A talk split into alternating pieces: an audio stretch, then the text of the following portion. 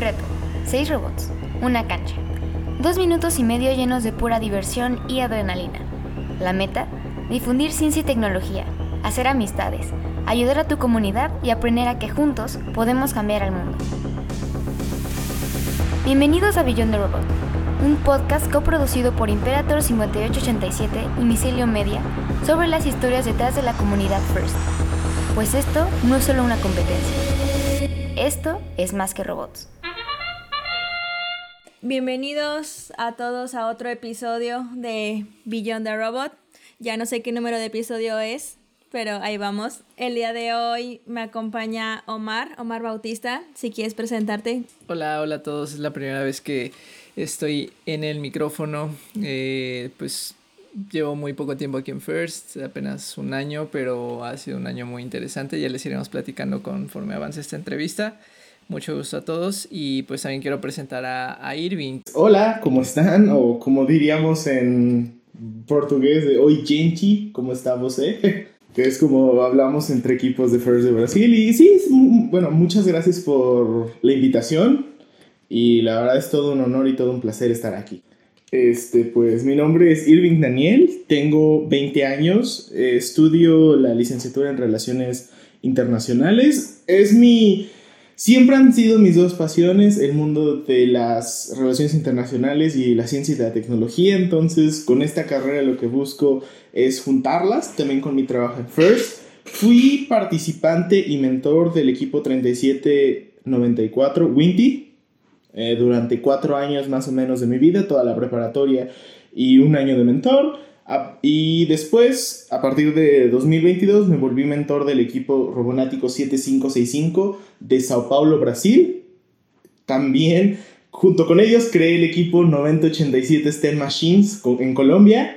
Y este año me uní a dos equipos en México, que es 7018 Eolotics y 9301 Mecrams de Chihuahua de Prepatec. Son muchos números y a veces se me va la cuenta de qué número es cuál, pero sí, más o menos. Son cuatro equipos actualmente que tengo. ¿Y cómo pasó esto? O sea, primero llegaste a Colombia y luego a Brasil, o a ver, platícanos como un poco más la cronología, o cómo fue eso. Este, siempre tuve dentro de mi equipo, que en este caso era Winty, tuve siempre el interés como de más internacional, de abrirme con otros equipos. Esa generación en la que yo entré eh, la verdad, los demás chicos con los que estaba eran muy tímidos y yo era el único hombre que estaba en, en negocios. Entonces, pues la relación era muy diferente, las cosas, pues, sinceramente el ambiente yo lo vivía más con mis mentores y siempre yo les decía como que me gustaría más apuntar hacia el internacional, ¿no? Me gusta trabajar con equipos de México, pero siempre había tenido esa espinita de equipos internacionales. Ah, porque en 2018 fue el Global en Ciudad de México el First Global Challenge, y ahí tuve la oportunidad de participar como voluntario. Ah, estuve un día caminando entre todos los pits y obviamente desde ahí dije, quiero que esto sea parte de mi vida, o sea, quiero ser parte de esto, quiero ser parte de First. Me enamoré en 5 segundos entrando a la Arena Ciudad de México porque ves todos los stands de equipos internacionales hablando de experiencias, de cómo es la ciencia y la tecnología en tal país, que eso, que todos los regalos que te dan, o sea, como que es una experiencia súper cultural. Yo dije, wow, esto me encanta. Y siempre tuve esa espinita con mi equipo. Ahorita por lo que me comentas fue por este evento. Eh, en muchas entrevistas hemos visto que pasa lo mismo con más gente cuando van a su primer regional, es cuando eh, pues, se enamoran de, todo el mundo first. Eh, pero pues por lo que tú nos dices fue en este Global Event, ¿verdad? Sí, fue en el Global y no fue como tal un amor a primera vista porque yo participé en First Lego League cuando tenía 5 años, más o menos hace 15 años. Y no, no conecté con el evento, no me gustaba, no, o sea, no, no conecté con el equipo con el que estaba y lo dejé muy pronto. Y fue hasta muchos años después, más o menos 10 años después, que fue lo del Global, ya que pum, caí en cuenta de que es un mundo hermoso, impresionante. Todavía tengo algunos amigos que hice del Global, que sigo hablando con ellos, y pues la verdad es bastante padre, ¿no? Como a pesar de todo este tiempo de la distancia, uno de ellos se llama Konstantin y es de Hungría. Y pues obviamente en Hungría no existe una comunidad de First muy fuerte, entonces nunca nos hemos visto en otro evento aparte de ese, pero aún así el contacto sigue. incluso estaría bueno que nos contaras, eh, para todos los que no sabemos, qué es el First Global.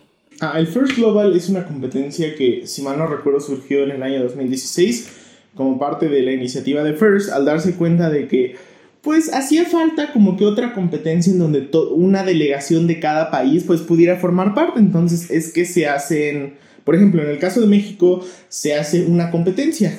En este caso fue en el ITAM, en este año, en el cual se decidió el equipo ganador a través de un reto especial poder definir cuál equipo iba a representar a México. En otros países como en Brasil o Colombia ya hay un equipo delimitado, ya hay una organización que se encarga solamente de ellos representar a, a su país. Como unas Olimpiadas. A veces se confunden y los chicos de Global piensan que ellos están en el Mundial. Entonces llega uno y les dice, no, no, no, no, no, el mundial es diferente, ustedes están en el global, que sería como unas olimpiadas, y se quedan como, Ah, o sea, como que caen en cuenta.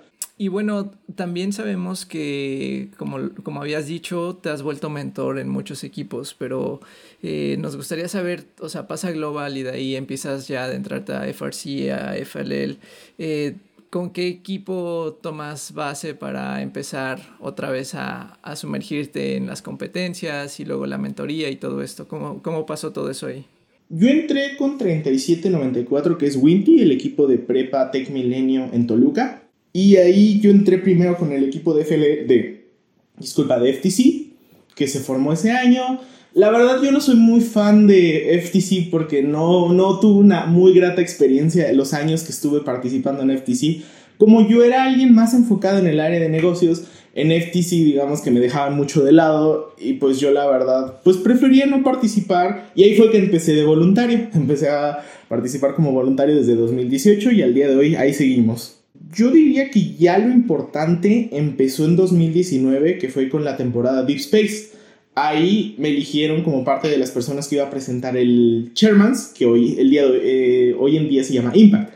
Para todos aquellos que apenas van en, entrando en esta temporada. Antes el premio Impact se llamaba Chairman's Award. ¿Cuál fue el mayor reto? O sea, a mí me gustaría saber cómo llegaste a Colombia o a Brasil, les mandaste un mensaje por puro amor al arte, conociste a alguien del equipo o cómo fue pues sí, el entrar incluso a otra cultura, ¿no? Y decirles, oigan, quiero venirles, pues no a enseñar, pero a participar. Pues ayudar. Justo es una historia muy curiosa. Justo, justo voy por ahí, porque ya con Winty ganamos pasa al mundial con el Chairmans, lo ganamos ese año.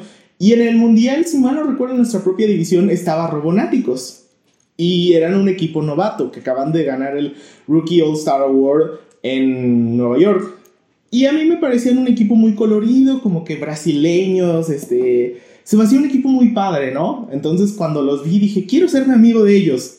Y empecé a hablar, me hice amigo de alguna de las chicas, una se llama Sofía, una se llama Ana, así estuvimos platicando un buen rato y conectamos muy bien, ¿no? Hicimos un muy buen clic entre equipos porque igual la barrera idiomática es un poquito diferente.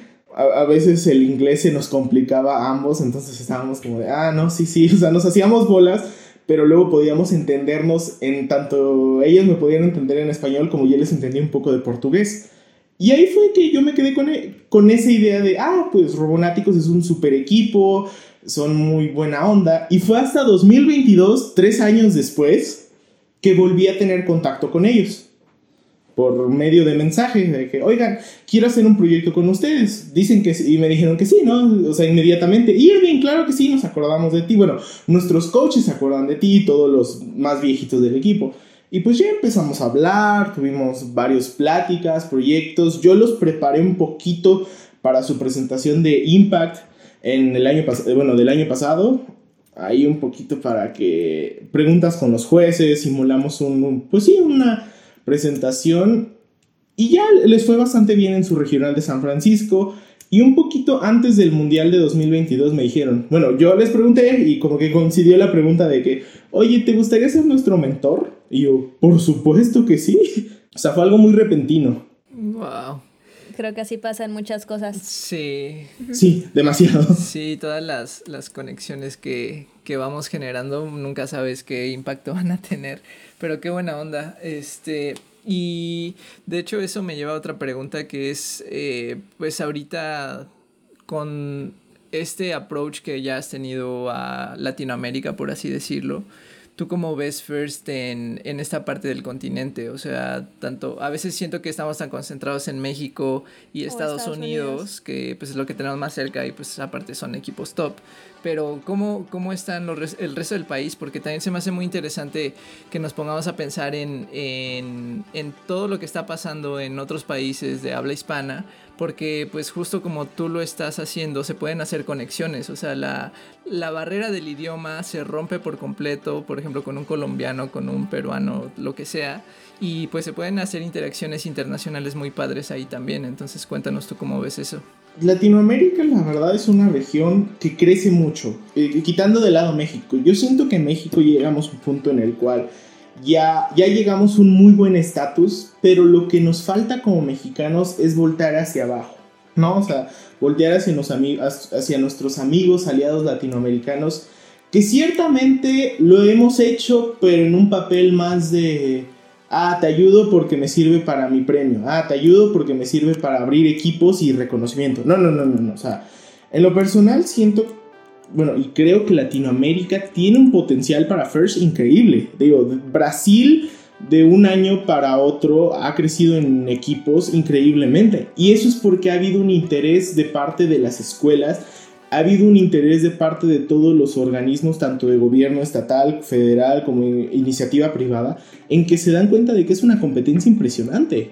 O sea, es una competencia que les ayuda a ellos como posibles empleadores de tener una generación de nuevos chicos que van a tener aptitudes en trabajo en equipo, en ciencia y tecnología, cosas que pues sinceramente no... Ah, luego nos llega a fallar en algunos países de Latinoamérica. Y es una comunidad que ha ido creciendo poco a poquito, pero ha habido estos pequeños focos de, de luz, ¿no? Por ejemplo, en Colombia. En Colombia van creo que apenas cinco equipos de FIRST en Panamá, uno de mis equipos favoritos que es Pizza Vice 8581, que es un equipo que hemos apoyado por ahí.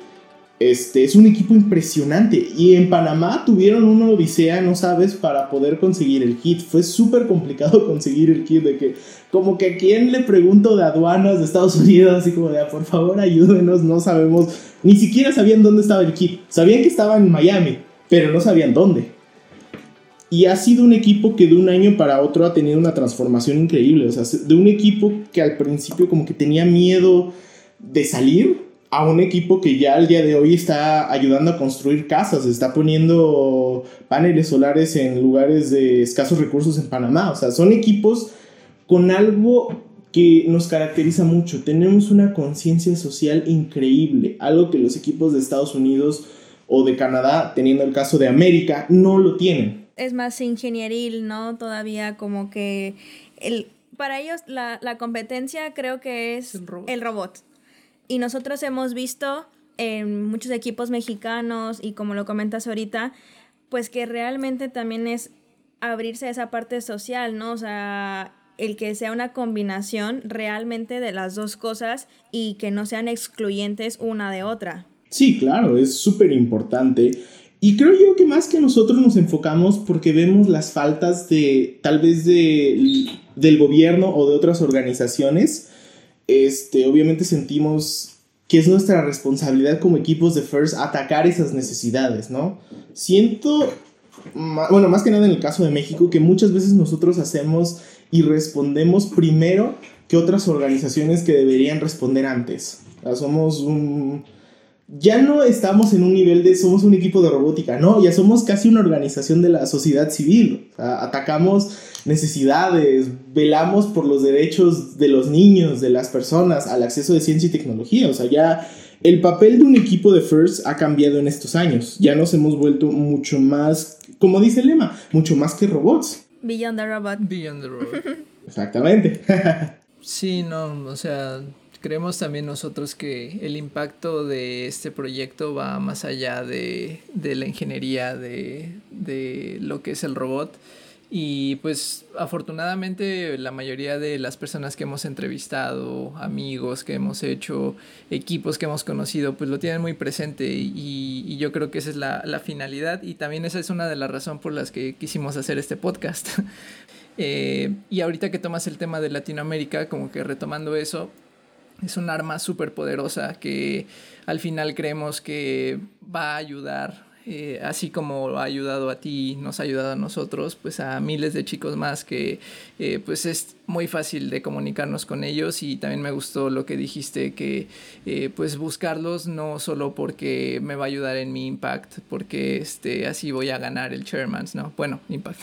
Este, como que ir, ir bien, bien de la mano a que lo que estoy haciendo pues de corazón porque te quiero ayudar y porque pues aparte no estaría nada mal ir a visitarte una vez a Colombia, ¿no? Aunque tú vengas a México y te Sí, es lo que me han dicho varias veces, es como que, oye, Irving, ven a Colombia y yo, espérenme, espérenme, tengo que ir a muchos lados, es como, porque eh, sí, son muchos viajes, son muchas cosas, pero el impacto que nosotros podemos hacer en la vida de los demás, creo que esa es la mayor satisfacción que podemos tener como participantes de FIRST. Y esto va mucho de la mano a un proyecto que tenemos en Robonáticos, que es Gear Up. Es un manual de ciencia y tecnología muy pequeñito, con el cual aproximadamente hemos impactado a 250 mil chicos, tanto en México, Colombia y Brasil. Y hay una anécdota muy bonita de que uno de los chicos, bueno, cuando creo que fue una o dos generaciones arriba de los que están ahorita en el equipo, que fueron a hacer el proyecto cuando apenas empezaba, bueno, apenas empezaba la idea, que solo era el robot eh, robó movido de luz, algo así en portugués. voy aprendiendo, todavía no soy, no, no, no lo hablo muy bien, se me pegan algunas cosas, pero eso hemos intentado. También yo enseñarles algo de español y ellos que me enseñan algo de portugués. Y en ese proyecto, este, uno de los niños sí les dijo como que, oigan, yo quiero ser ingeniero, como ustedes. Y pues obviamente ellos no eran ingenieros, eran niños, bueno, estaban estudiando, pero para ese niño de una escuela bastante precaria, no recuerdo en qué zona de Brasil, y en un contexto que pues estaba a la merced del crimen, del narcotráfico y de muchos otros problemas, ese robot literalmente fue una luz para él, porque prefirió dedicarse a la ciencia y la tecnología que cualquier otra cosa. O sea, un proyecto muy simple pudo ayudar a cambiar la vida de una persona que al día de hoy, si mal no recuerdo, ya debe estar por terminar su escuela preparatoria, algo así por el estilo. Todavía no, no, no tenemos muy bien esa información, pero ayudamos a cambiar la vida de ese chico de una manera muy bonita y es de esas anécdotas que se te quedan mucho en, en la cabeza y cuando te preguntan como cuál es el impacto o qué es lo, qué es lo que más te quedarías de First, yo creo que sería eso. Lo mucho que podemos cambiar la vida de las personas con una acción minúscula con que yo cambie la vida de una sola persona, o sea, para mí yo creo que ese ya es un impacto. O sea, no tenemos por qué el decir, ay, cambié mil personas, un millón o lo que sea. O sea, con que uno, con que uno diga, ah, ya voy a estudiar. Y ni siquiera que estudie ingeniería, o sea, que estudie lo que quiera, o sea, lo, lo que quiera hacer, pero que el robot o la comunidad o los eventos lo hagan quererse superar o ir más allá, con que sea solo una persona, para mí creo que eso ya es ganancia mundial, o sea, de verdad, de verdad, o sea, el cambiar la vida a alguien. Sí, exacto, o sea, no importa la carrera que elijas, porque siento que también tenemos entre equipos de First como que ese sesgo de, ah, tú no vas a estudiar ingeniería, ok, adiós, como que, ah, o sea, cualquiera que no sea ingeniero, como que, ah, no, no entramos en el club, ¿no? Me, me ha pasado, me pasó porque pues todos los chicos de mi generación eran como de yo quiero ser ingeniero. Y al día de hoy creo que todos son ingenieros. Y yo soy el único licenciado en algo, ¿no? Relaciones internacionales en este caso. Y pues muchas veces les mostraba como que, oigan, no, no necesariamente es el robot para poder hacer un cambio. Miren, podemos utilizar esto, juntarlo con STEM y podemos hacer, una, podemos hacer un monstruo que pueda hacer una diferencia. Y por eso me gustó tanto como el, la, la consigna de Robonáticos. Por eso caí perfecto en el equipo. De hecho, nuestro lema es... We were transformed, now we, now we want to be part of the transformation. O sea, hemos sido transformados y ahora queremos ser parte de la transformación. Exacto, ¿no? Y por ejemplo, Omar y yo somos ingenieros de profesión. Bueno, ya estamos un poco más roquitos que tú. No vamos a decir nuestra No vamos a decir nuestra para, edad. Para no quemarnos. ¿Me puede imaginar? No, no, solo diré eso. Este, ya, bueno, ya estudiamos ingeniería, ya trabajamos en la industria automotriz y todo, y nos encanta.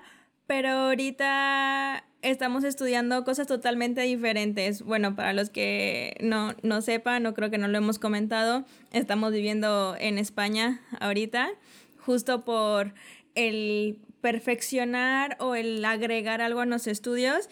Y yo estoy estudiando un máster en finanzas, o sea, nada que ver con ingeniería, pero es algo que yo hice toda mi vida en First. O sea, estuve en el equipo de negocios, estuve en los eventos, eh, siempre estuve en ese mundo y ahorita pues como que es el camino que he tomado. Sí, y yo estoy estudiando dirección de fotografía, o sea, algo completamente diferente a ingeniería, pero que todo está interrelacionado, o sea, muchas veces, y, y creo que ese mensaje está bueno de decir, que pensamos que al ser ingeniero toda la vida vas a estar como, no sé, ingeniero mecánico, máquinas, engranes, eh, sistemas. Exacto, pero por ejemplo, ahorita que yo estoy estudiando cine, eh, he tenido clases en las que hemos visto pues tal cual, por ejemplo, cómo se creó la televisión. Y fue mi primera clase que tuve cuando entré y empezamos a hablar de ánodos, cátodos, electrodos, eh, tal cual los imanes de cómo funciona la proyección de electrodos para que podamos ver una imagen en la televisión y que ahorita pues ya va a ser tecnología obsoleta, ¿no? Eh, entonces, o sea, al final es donde te das cuenta que todo está conectado, todo te sirve. Eh, siempre digo como en un discurso de, de, Steve Jobs que dice connecting the dots, nunca sabes lo que vas a estar aprendiendo, cómo lo puedes transformar para algo que pues en realidad te guste, que quieras hacer. Y me gustó mucho lo que tú dijiste de ese lema, ¿no? De que queremos ser parte de la transformación. O sea, eh, hay que pensar así, hay que ser abiertos. Al final todos necesitan de todos. Eh, Google no hubiera sido Google si los de publicidad hubieran tenido esa idea de poner cinco colores. Este, o los tools no sería tan popular. O sea, los sí, o sea, un científico no puede ser tan famoso si no sabe vender su, su trabajo, ¿no? O sea, Sí, sí, yo siento que STEM no debe estar peleado con otras áreas, o sea, más en este, en este año que es el año de que First finalmente reconoció la A de arte, que la verdad ha sido un gran logro y es algo de lo que estamos, bueno, en lo personal yo estoy muy feliz porque me gusta mucho la música, soy gran apasionado en lo personal mi instrumento favorito es el teclado o el sintetizador. Y ahí entra la ciencia y la tecnología. ¿Cómo, ¿Cómo, en los años 70 podías sintetizar algo y al día de hoy es tan fácil hacerlo ya con un programa de computadora y con un teclado bastante potente? No que hace años era necesitabas pasar cintas, necesitabas recortar la cinta, tenías que pasar la cinta, tenías que la cinta y tenías que hacer mil cosas para que pudiera salir tal vez un sonido, un beat. O sea, cómo hemos avanzado tecnológicamente no solo abarca este, descubrimientos científicos, abarca cualquier cosa. Y creo que First es lo que nos muestra, ¿no? Cómo la ciencia y la tecnología entra en todo. Sí, también creo que mi consejo sería, este, que al final a la persona a la que más tienes que sorprender, e, es, es un dicho que había escuchado, es a tu yo de 5 años. Tienes que lograr tantas cosas que tu yo de 5 años diga, wow, eres increíble, ¿no? No otra persona, tú mismo, que tú mismo seas tu propio estándar y tú mismo seas como la persona a la que más quieres sorprender. Oye, y a mí me gustaría hacerte una pregunta. Eh, pues cuando nos mandaste tu semblanza y todo esto, como decía yo al inicio, o sea, tú estás súper chavito, ya cuántas cosas has hecho, la verdad, pues eh, eres un, un, ejemplo, ¿no? Eh, mucha gente muy movida debería de estar así haciendo demasiadas cosas. ¿A ti qué te mueve? O sea, tal vez ya nos lo dijiste conforme fue avanzando la, la entrevista, pero en, en general, ¿qué, ¿qué te mueve? Porque hay días que estamos así muy bajoneados eh, y aún así para seguir sacando esa, esa garra y seguir haciendo cosas. Yo creo que hay varias cosas, la verdad, que me mueven mucho. Uno, y primordial, yo creo que serían mis padres. La verdad son, son mi soporte en muchas cosas, han sido mi soporte en esta idea de First. O sea, desde el principio que les dije, oigan, voy a estar en un equipo de robótica. No, hombre, estaban felices. Mi papá en, en la empresa este, vendía lo que a mí me tocaba vender del equipo. Yo no lo vendía muy bien en la escuela porque pues obviamente era mi primer semestre, no tenía amigos, no sabía quién vender. Él lo vendía en un día y me decía, tráeme más, tráeme más para conseguirte. Él, o sea, han sido mi soporte ellos dos. Me han acompañado a muchas competencias. La última fue en Rocket City, en Alabama, donde ganamos el Engineering Inspiration Award. Y no, no, no podía con su emoción porque hasta mis chicos estaban emocionados porque sus papás nunca habían ido a una competencia. Entonces ver un papá de alguien estaban como que celebrando, saltando, o sea, la emoción es impresionante. O sea, yo creo que en soporte sería mi familia. O sea, que somos una familia pequeña, ¿no? Soy hijo único, entonces somos los tres para todo. Y yo creo que sin su apoyo nada de esto sería, pues, nada de esto sería realidad. Y creo que en segundo plano serían mis chicos, la verdad hay algo que rescato mucho de un capítulo de Los Simpsons, que es cuando Homero este, tiene que renunciar a su trabajo favorito porque nace Maggie. Y entonces siempre tiene sus fotos de Maggie en su oficina, bueno, en, su, en la planta nuclear, que decía primero el letrero, aquí estarás de por vida. Y ya cuando acomodó las fotos de Maggie, este, lo que dice es, hazlo por ella. O sea, como que trabaja por ella, ¿no? Y yo creo, tengo una foto, esperen, eso sí, voy a prender mi cámara aunque no se vea, pero esta es la foto que tengo de ellos. Este, siempre la tengo en mi estudio, fue de la primera vez que los conocí en Río de Janeiro hace un año. Y tengo esta foto porque es un verdadero recuerdo de por qué, es lo que, por qué hago esto, ¿no? A pesar de que haya días que tal vez la universidad no me dé tiempo, otros proyectos o cosas más relacionadas con la vida profesional, pues a veces no me den el espacio de estar con ellos, pues siempre como que estar al pendiente de que por ellos, lo, por ellos estoy aquí, ¿no? Ellos, ellos me eligieron como mentor. No, pues todo lo que has dicho me llegó al corazón porque, bueno, yo quiero aprovechar y voy a hacer un shout out a mis papás porque la verdad es que también ellos han estado desde el día uno en estos ya siete, ocho años conmigo y, y con mi hermano, que es José Luis. Y mi papá está es voluntario y se va a armar las canchas y ha ido a Monterrey, a Laguna y a Puebla, a los tres regionales. Nomás me falta cumplir el sueño de ir al mundial.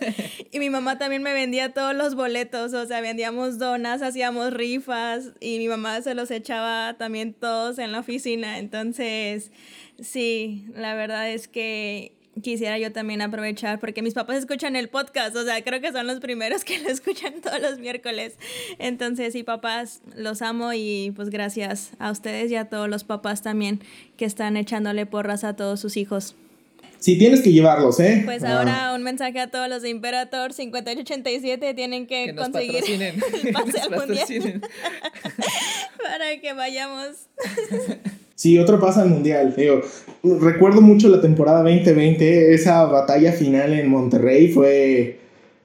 Uh, fue hermoso. Eh, eh, sí, que fue con, si mal no recuerdo, fue Blue Steel y Panteras, que fue su alianza.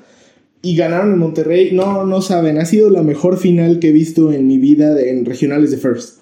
Sí, yo creo que también nos podemos quedar hablando sobre partidos y nos da aquí también para otro podcast que también yo te quería preguntar eh, sobre error de sistema. También sabemos que estás ahí, entonces platícanos ahora qué haces tú de este lado. O, de, o qué es el proyecto.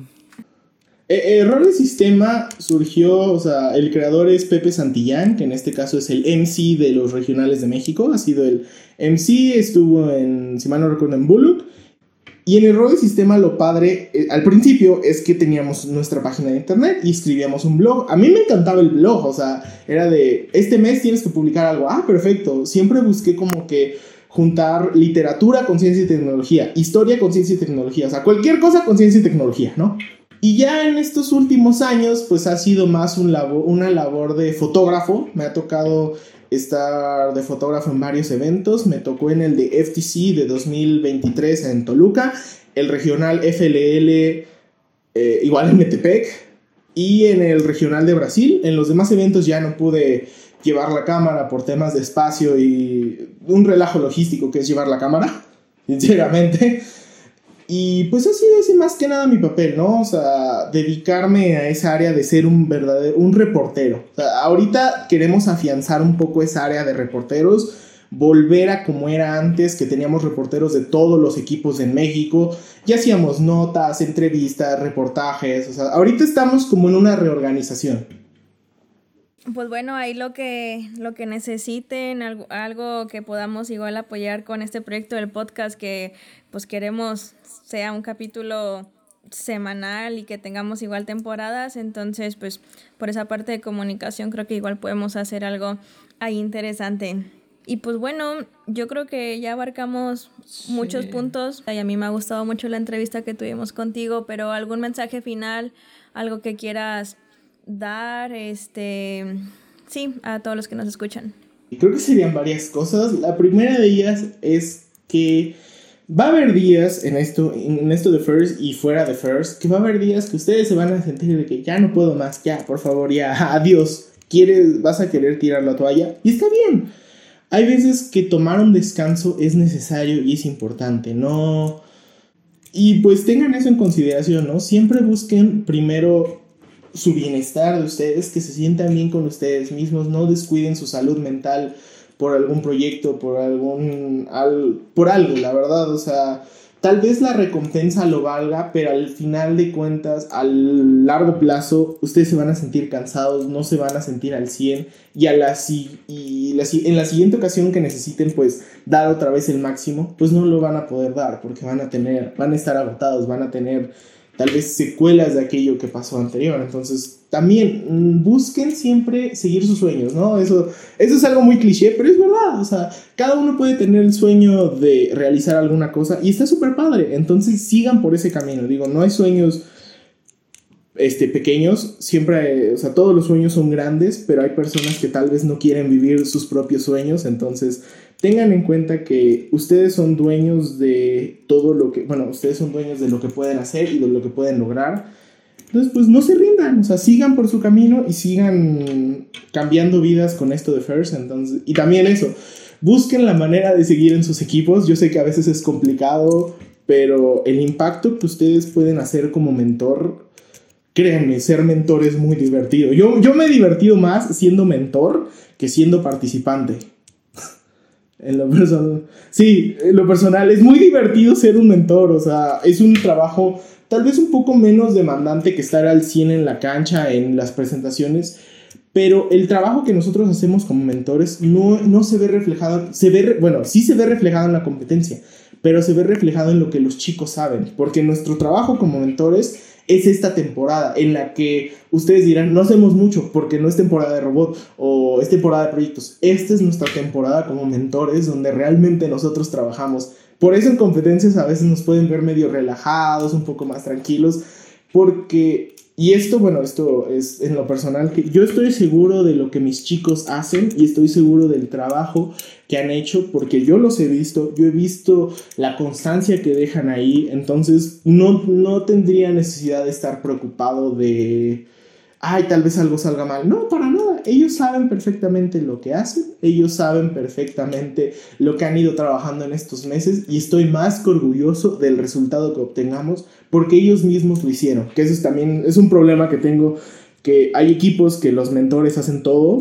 y eso en lo personal me molesta mucho, no no dejas al chico avanzar. Y creo que eso sería, ¿no? Como que está bien que quieras que tu equipo avance, está bien que tal vez los chicos no sepan, pero déjalos aprender, déjalos avanzar, deja, deja a los chicos ser chicos. Wow, bueno. pues nos ha encantado todo lo que hemos platicado contigo. Sí, qué buena entrevista. Y pues nada, muchas gracias a todos los que nos escuchan y nos vemos la siguiente semana en otro episodio. Muy duplicado por estar aquí. Cualquier cosa. Este, en serio, muchas gracias por la invitación y recuerden que todo esto es mucho más que Roboys. Este episodio es una coproducción del equipo Imperator 5887 de la Prepa Tech Campus Puebla y Micelio Media. Si quieres ser parte del podcast, escríbenos en nuestro Instagram, arroba Imperator5887. Recuerda darnos follow en Spotify para no perderte ningún nuevo episodio. Muchas gracias. Nos escuchamos pronto.